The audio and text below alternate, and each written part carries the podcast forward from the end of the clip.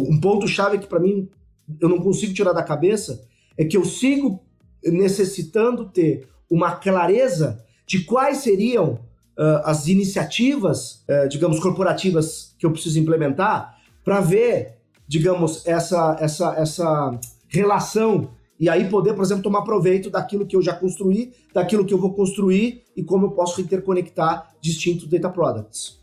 A gente tem diversas abordagens e a evolução delas, o DW, o Delta Lake, é, o Lake House, e a gente chega no, no Data Mesh com um foco muito grande no usuário, e, e é muito mais abordagem do que alguma tecnologia específica. É, no final do dia, uh, o que a gente tem que pensar, se a gente vai aplicar governança, se a gente precisa da governança, é uma necessidade para as empresas hoje em dia, eu, eu, eu, na minha concepção, a gente não pode se basear apenas em análises específicas, em áreas específicas e para usuários específicos. E aí eu vejo o Data Mesh como uma solução nesse sentido, justamente indo numa direção mais Kimball e menos Simon, onde eu não vou começar ingerindo tudo no meu ambiente para depois eu começar a gerar produtos. Mas qual que é o produto que vai trazer mais valor para a companhia? Eu vou ingerir esse. E o próximo, eu ingiro que precisa além do que eu já trouxe, fazendo um reaproveitamento e um complemento nessas discussões com esses usuários que estão loucos por poder consumir dados, nós temos que ser os adultos na sala. Dizer, olha, né? Não vamos cometer o mesmo erro da Tale que a gente achava que era uma bala de prata. Data on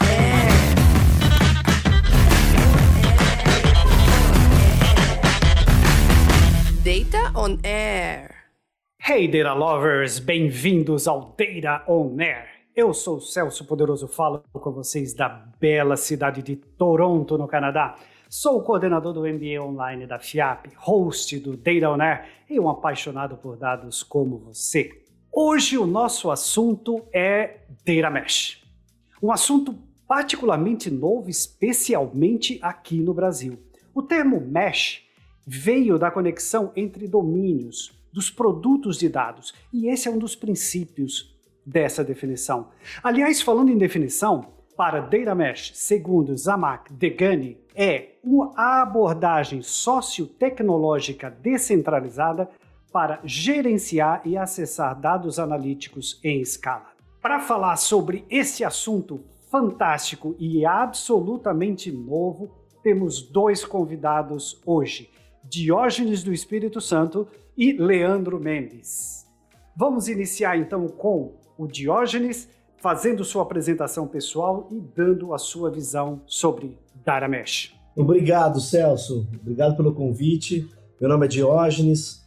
Eu já estou aí na área de dados há mais de 20 anos e hoje eu sou o Cloud Solution Engineer para a América Latina aqui na Teradata. E também faço parte de uma equipe multidisciplinar de arquitetura e estratégia de dados. Espero contribuir aqui nessa discussão de exatamente. Olá, Celso, muito obrigado pelo convite também. Eu atuo aí com dados também próximo de 10 anos. Hoje eu estou liderando toda a frente de plataforma, engenharia de dados na Petlove, além de dar aula aqui na FIAP algumas matérias como arquitetura de dados. Espero que a gente consiga ter um, um papo muito enriquecedor hoje.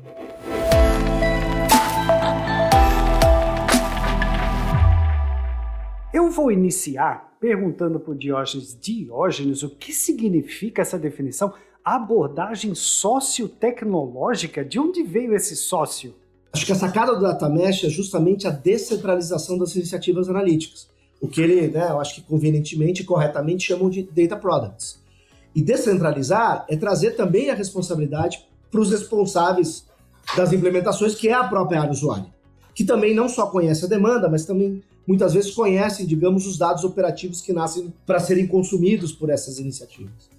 Então, socializar essa responsabilidade também é um objetivo importante do Data Mesh. Eu concordo plenamente. Afinal, hoje em dia, a gente evoluiu bastante no sentido de tecnologias de dados. Está cada vez mais simples, vamos dizer, para os nossos usuários, para os consumidores de negócio interagirem com os dados. E dentro dessa abordagem a gente passa ali a facilitar esse consumo, as construções e nada mais justo do que acabar dividindo as responsabilidades. né? uma vez que o, que o usuário pode construir os seus assets, construir os seus produtos de dados, é, faz total sentido a gente compartilhar essa responsabilidade. Acho que é mais ou menos esse o meu, o meu entendimento dessa visão. Ok, então claríssimo agora, dá para entender por que temos essa abordagem sociotecnológica. Uh, entrando especificamente no assunto, você entende que Data Mesh é algo mais focado na, para o business ou tecnológico ou ambos? Praticamente o Data Mesh ele é mais uma abordagem de implementação do que uma definição de soluções tecnológicas. Obviamente, nessa construção, nós vamos tocar em componentes da nossa arquitetura é, de consumo de dados, de análise de dados, mas, obviamente, essa é uma questão de abordagem, percebe? E daí tanto a importância de alinhar isso com o negócio. Eu acho que isso é um alerta importante, porque, obviamente, não só uh, a turma que está lidando com isso no dia a dia, mas as próprias empresas de tecnologia, muitas vezes, obviamente, tomam proveito do novo conceito para colocar produtos no mercado, mas isso não está atrelado eh, inicialmente à tecnologia. O que, obviamente, lá na frente nós vamos poder usar de tecnologia para fazer isso ser mais fácil, certo? Ok, fantástico. Vamos agora então explorar um pouquinho mais essa, essa, essa questão. Tendo em vista essa, essa, essa abordagem que o Diógenes acabou de colocar, Leandro, é, quais seriam os principais benefícios que você poderia citar na abordagem uh, ou utilização dessa tecnologia? É, o primeiro benefício que eu entendo que a gente tem aqui, Celso, está relacionado a uma das palavrinhas que o pessoal de negócio gosta bastante, que é o time to market.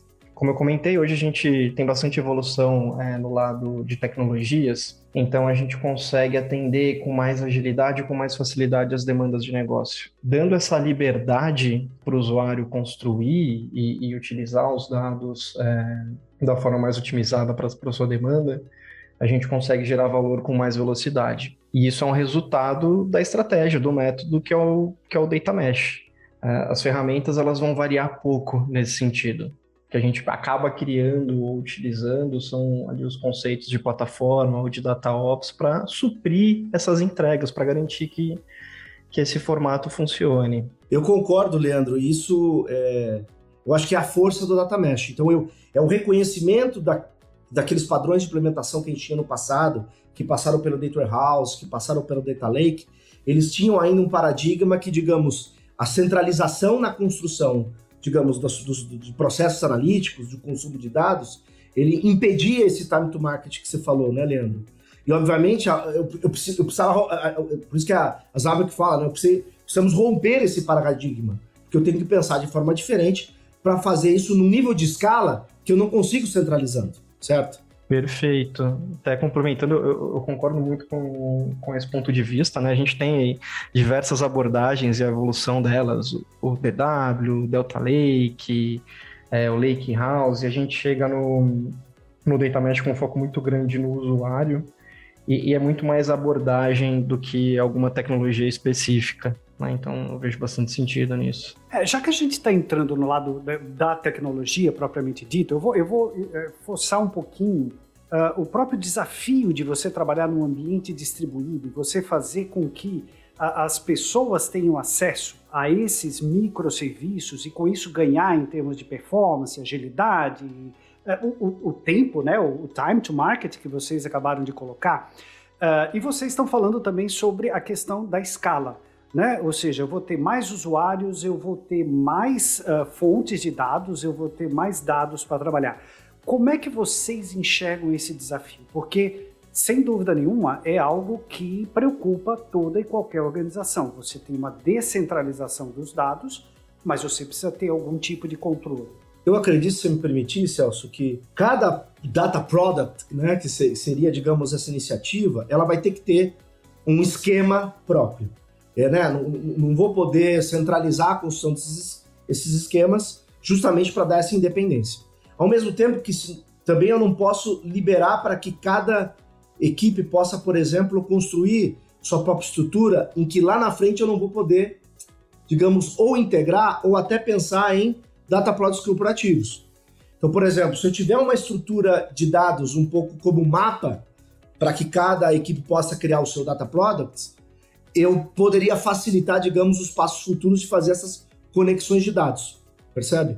Tanto que tem uma discussão forte que a gente está tendo no Data Mesh, que é, ok, já que eu vou ter Data Products, eu, eu, eu deveria ter, digamos, todo mundo trabalhando na mesma instância de base de dados ou plataforma de dados, ou eu deveria ter distintas plataformas de dados manejando esses Data Products separados? Essa é uma discussão relevante que a gente precisa ter também. Até gostaria, se, se, porque a gente fala muito de data products e, e às vezes fica um pouquinho uh, não tão claro para o nosso ouvinte. Eu, eu, vocês têm algum exemplo prático para falar assim, ó, isso é um data product? Bom, Celso, a visão que eu tenho é, de data products são justamente os pontos de consumo. O data product pode ser aquela caixinha preta com modelo de machine learning, que, que a gente consome ali uma, uma segmentação, pode ser um dashboard, pode ser um export. Todos os pontos onde há um dado produtizado, consolidado e o usuário consome esse dado, eu vejo como um, um como um, como um data product. Isso eu acho muito interessante, porque complementando o que o Diógenes estava comentando ali antes, eu vejo o Data Mesh como uma, uma evolução daquele conceito de sandbox, onde tecnicamente nós disponibilizamos um espaço apartado com tecnologias previamente é, alinhadas e padronizadas para que os nossos usuários possam explorar, modelar e, faz, faz, trabalhar da forma que, que bem entenderem. O ponto importante é que agora não é simplesmente uma sandbox, é uma criação de produto. Então eu vejo a necessidade de ter um processo para produtizar. Então, uma vez que pacificou que aquele power user, aquele usuário de negócio que, que desenvolve, que faz coisas complexas, chega em algo final, é muito importante ter um processo de produtização para a gente fazer essas integrações. Esse é um ponto relevante, Leandro. A gente uh, comentava até de data ops, né? Ou seja, uma prática de data ops vai ser necessária para que isso seja levado a um patamar um pouco mais amplo que o que o Sandbox tinha, né? Ok, o usuário pode construir, obviamente, com conhecimento técnico, etc., mas ele vai ter que colocar em produção. Isso tem que estar opera, operativo, vamos dizer assim, né? Eu acho que o DataOps é, é alguma coisa que a gente tem que definitivamente abordar antes do final desse podcast. Eu gostaria só de tentar materializar um caso. Por exemplo, baseado no que vocês acabaram de colocar, e aí veio a questão do sandbox, porque o sandbox ele, ele também tem várias utilizações diferentes.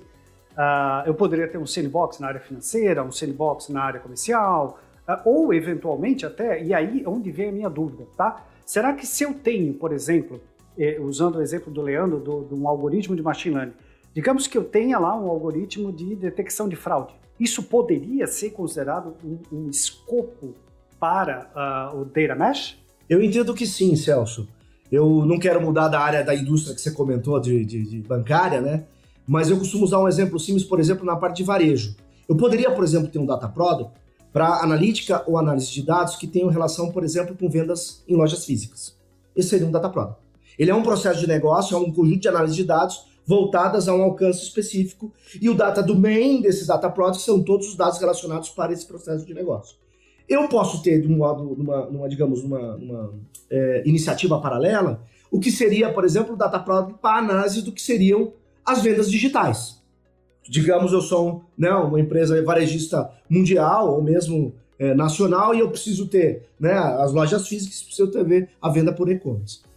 E só para, digamos, exemplificar ainda mais, pode existir um terceiro data product que reusa os produtos de dados das vendas físicas das vendas online para gerar, por exemplo, data product de vendas de toda a organização. Percebe? Isso aumenta um pouco a complexidade, né? Na realidade, o que a gente vê é como se eu estivesse trabalhando com, com vários motores, né? Andando ali, muitas vezes em paralelo, mas que muitas vezes um pode bater com o outro, um pode estar tá indo de encontro ao outro, né? Então, é, é, o que eu queria abordar um pouquinho agora é exatamente isso, Leandro, em termos de complexidade de ambiente.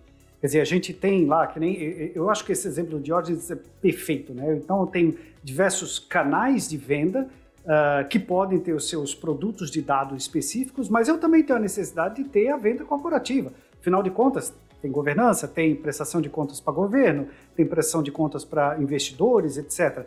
É, como que a gente concilia esse ambiente distribuído né, dentro de, de, de, um único, de uma única arquitetura? Dessa forma, a gente realmente vê que tem a capacidade de, de, de complexidade alta, Celso, mas do mesmo jeito que a gente tem aí alguns riscos, a gente tem muitas oportunidades. Né? Eu vejo essa abordagem muito próxima ali ao que seria uma estratégia de Kimball, né, onde a gente cria, onde a gente criava ali os, os data marts sequenciais e cada data mart seria fonte para um, um, um seguinte. Cada data product pode ser fonte para um, um produto seguinte. E, e, o grande ponto, na verdade, existem dois grandes pontos que eu enxergo que são cruciais para a gente fazer isso daqui funcionar. É, é, é, ter um bom time de plataforma, um bom time ali aplicando a operacionalização, o Data Ops e processos muito bem implementados. Porque o que vai garantir que a gente não tenha retrabalho sobre escrita e consiga, na verdade, reutilizar tudo, ou seja, uma vez que eu tenho o produto, o produto das vendas offline, o produto das vendas online, eu poder chegar lá e fazer as vendas corporativas geral, reaproveitando isso, criar uma multicanalidade, cruzando tudo isso que já está feito com dados de cliente, é processo.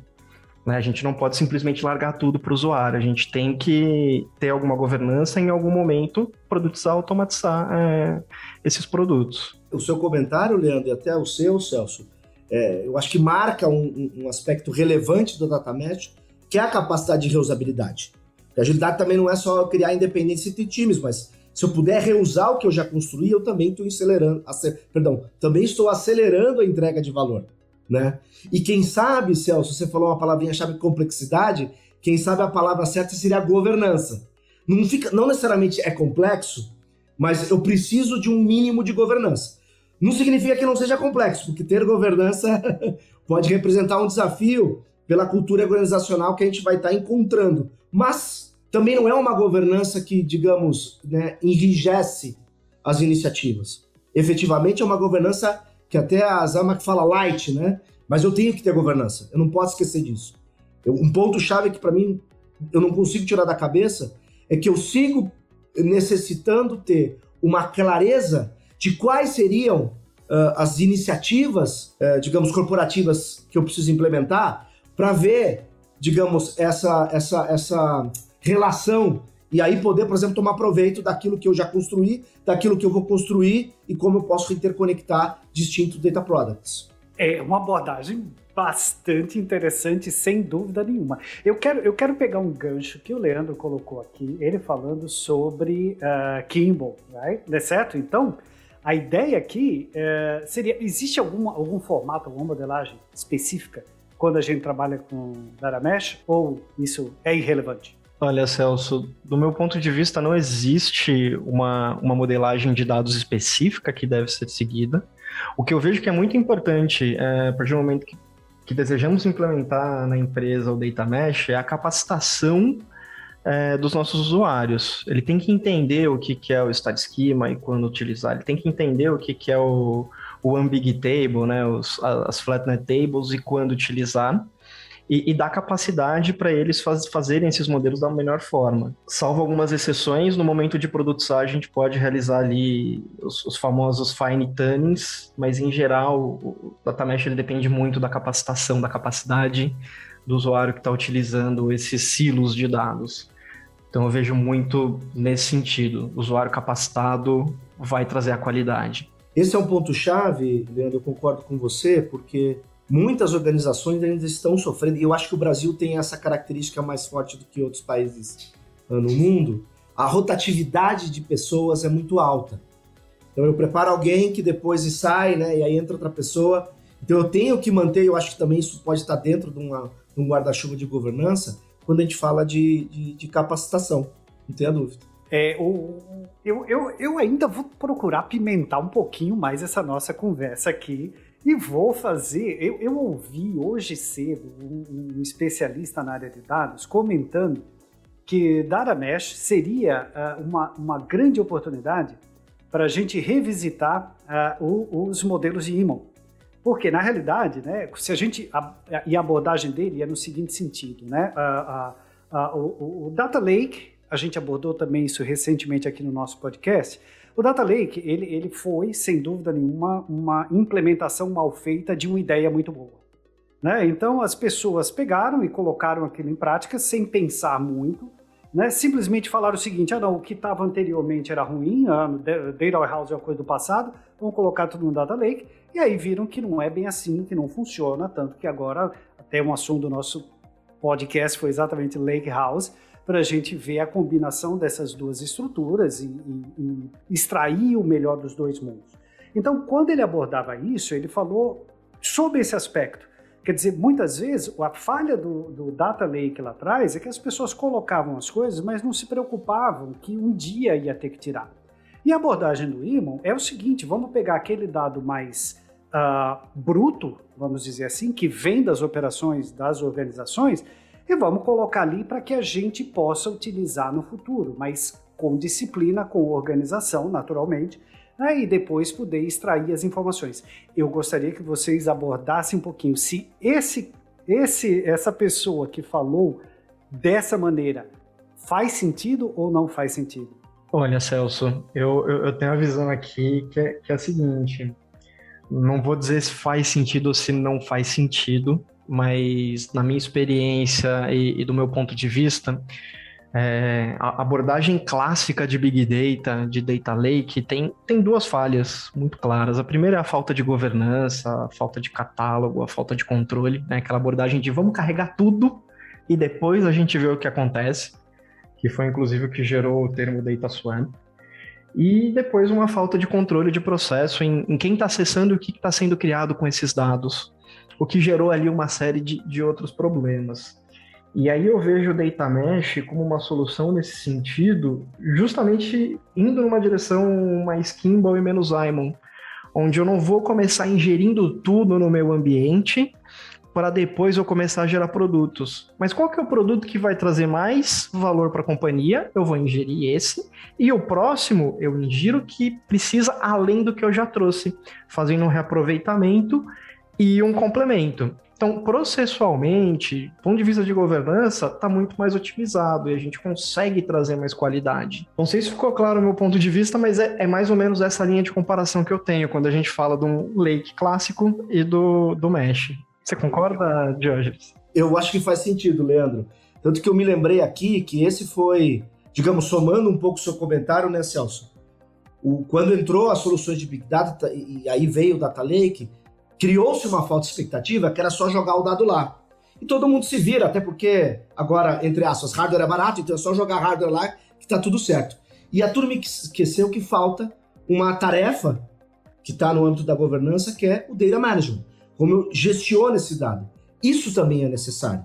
Tanto que, colocando os dois componentes chaves que eu acho que qualquer implementação de data mesh vai precisar, é o famoso e não não, não novo metadados, então eu vou ter provavelmente capacidades de catalogar o meu dado, porque a partir do momento que eu tenho data products, que a minha iniciativa, quem sabe, não conheça, apesar de não conhecer, eu tenho que saber que dado está lá.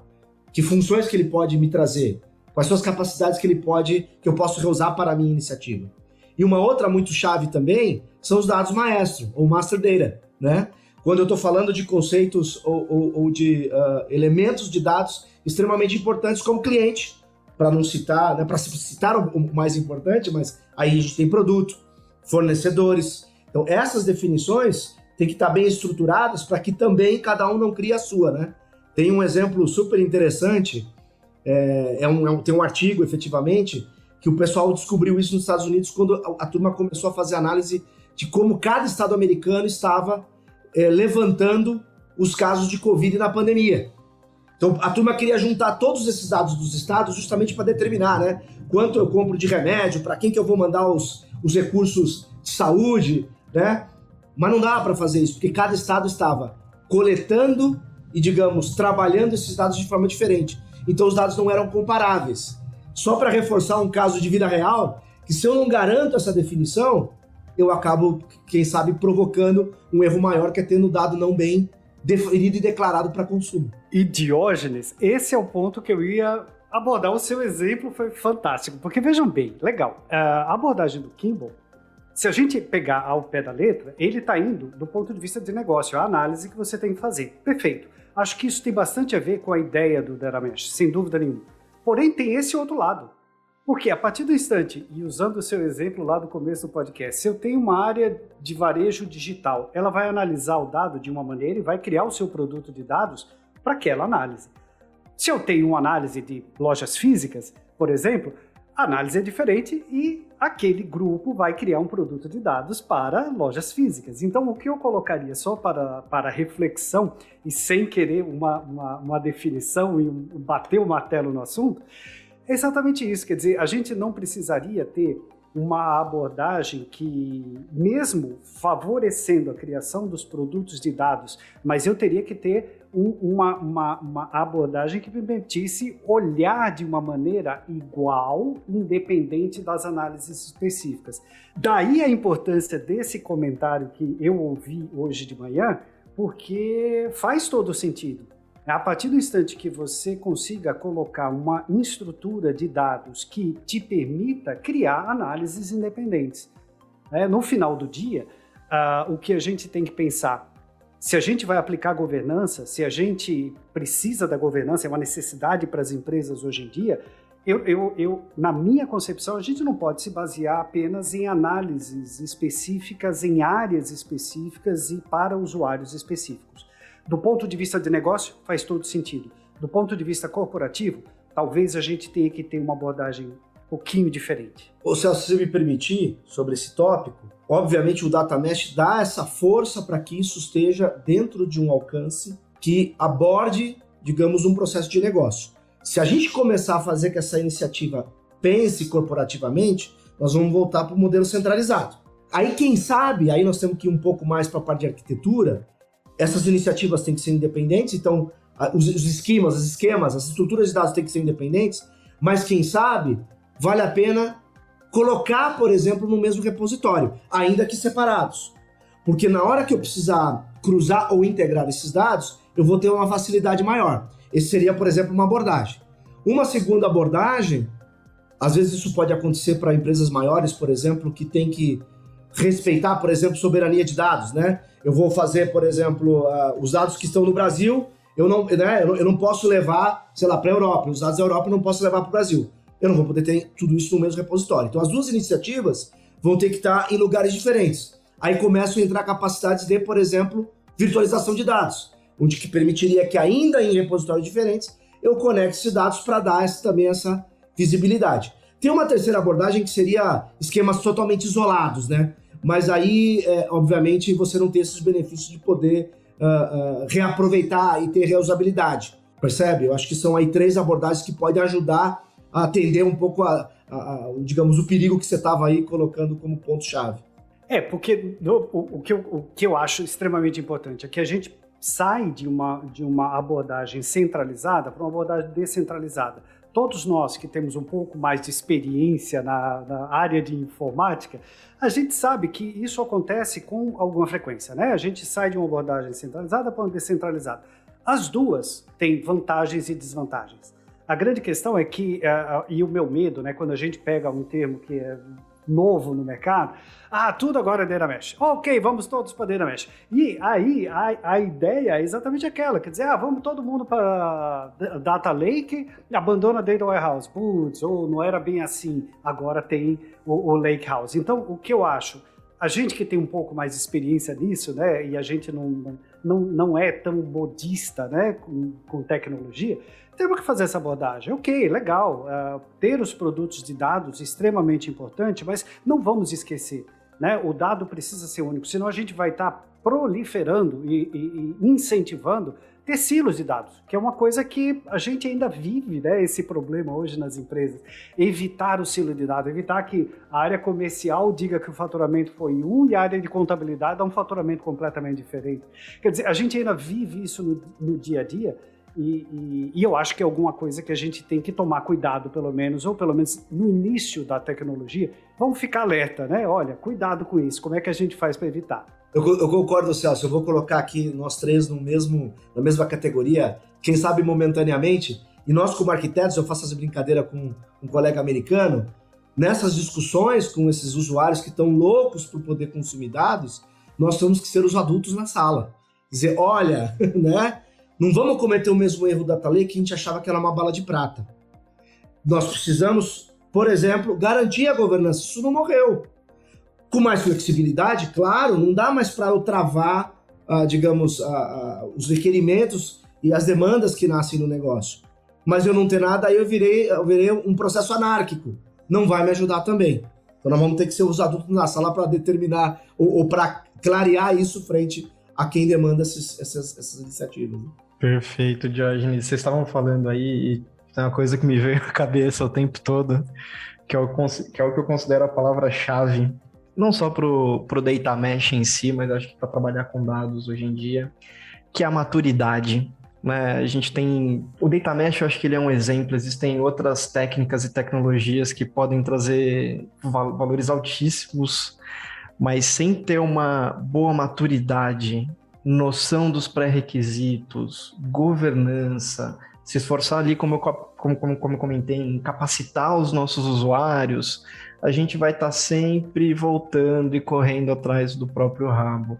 É, esse ponto da maturidade, entender o porquê, determinar os processos, entender o que é cada caixa é extremamente necessário para que a gente faça o que é a proposta do Data Mesh, que é entregar valor para o negócio numa velocidade adequada com qualidade. Né? Acho que esse é o, é, o, é o grande ponto aqui. Eu, eu concordo plenamente, acho que o Diógenes também aqui concorda plenamente com essa visão. E, como esperado, o tempo foi muito curto. A gente acabou não falando sobre alguns assuntos que são extremamente importantes, mas isso só faz com que nós tenhamos que marcar um novo podcast para poder complementar esse assunto, que com certeza, como ainda está crescendo, ganhando, né, é, é, ganhando corpo no Brasil e até, por que não dizer, no mundo inteiro, uh, a gente vai ter muito assunto ainda para falar, né?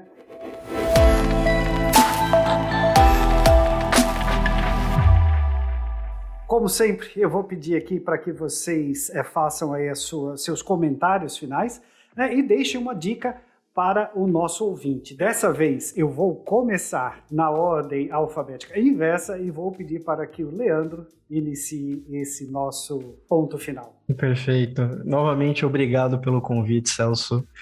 Prazerzão te conhecer, Diógenes. O papo foi incrível.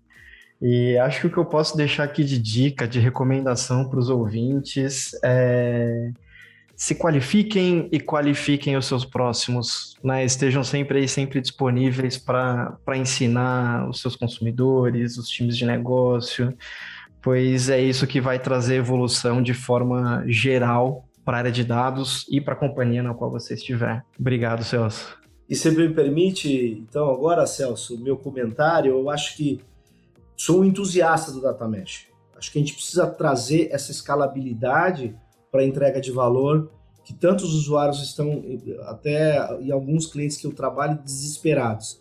Se investiu muito dinheiro, digamos, nas últimas décadas, né, em tecnologias, pensando que isso né, resolveria o problema.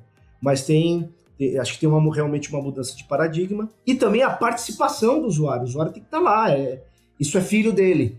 Então a responsabilidade também aumenta, percebe? Então eu acho que meus três pontos chaves aqui que eu acho que não pode ser esquecidos. É pensar o data mesh como realmente uma abordagem de implementação, não tanto tecnológica, mas mais como projeto e obviamente, né, isso vai decantar para uma definição de arquitetura e aí sim eu vou, eu vou poder considerar as soluções que eu vou que eu posso usar. E obviamente tomando proveito, né, da nuvem, tomando proveito da performance e escalabilidade que eu só encontro na nuvem, tá, tomando proveito de capacidades de autosserviço, ou de né, DevOps voltado para dados, que é o DataOps ou mesmo o Machine Learning Ops, mas não esquecer de alinhar a governança. Então, acho que é um. Não se pode perder isso de vista. Então, mais do que nunca a governança é necessária. Descentralizei? Perfeito. Mais do que nunca a governança é necessária. E pensar também que, né, eu acho que não dá para deixar de olhar para as iniciativas de uma maneira é, é, é, única para tomar, digamos, proveito da questão da reusabilidade. É, eu não vejo que dá para terminar essa conversa nesse tempo, Celso. Nós vamos ter que fazer uma outra.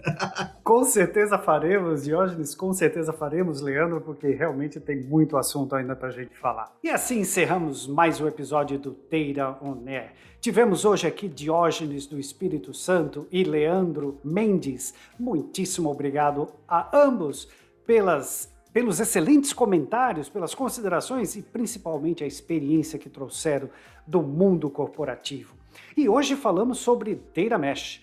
Vimos que Data Mesh é um processo focado no negócio e que serve para habilitar o produto de dados, naturalmente focado nos usuários finais. Vimos a importância de manter governança, de termos Data Ops atrelado ao processo como um todo e principalmente vimos que não é uma bala de prata. A gente precisa ter uma visão que não dependa da tecnologia e principalmente não adote modismos. Afinal de contas, a gente já sofreu com Data Lake, a gente já sofreu com tanta coisa no passado que não vale a pena sofrer com Data Mesh. Muito obrigado pela sua presença, pela sua audiência e até o nosso próximo episódio. Gostou do nosso podcast? É um apaixonado por dados? Então segue a gente na sua plataforma de streaming preferida e compartilhe com a sua rede de data lovers. Data on Air.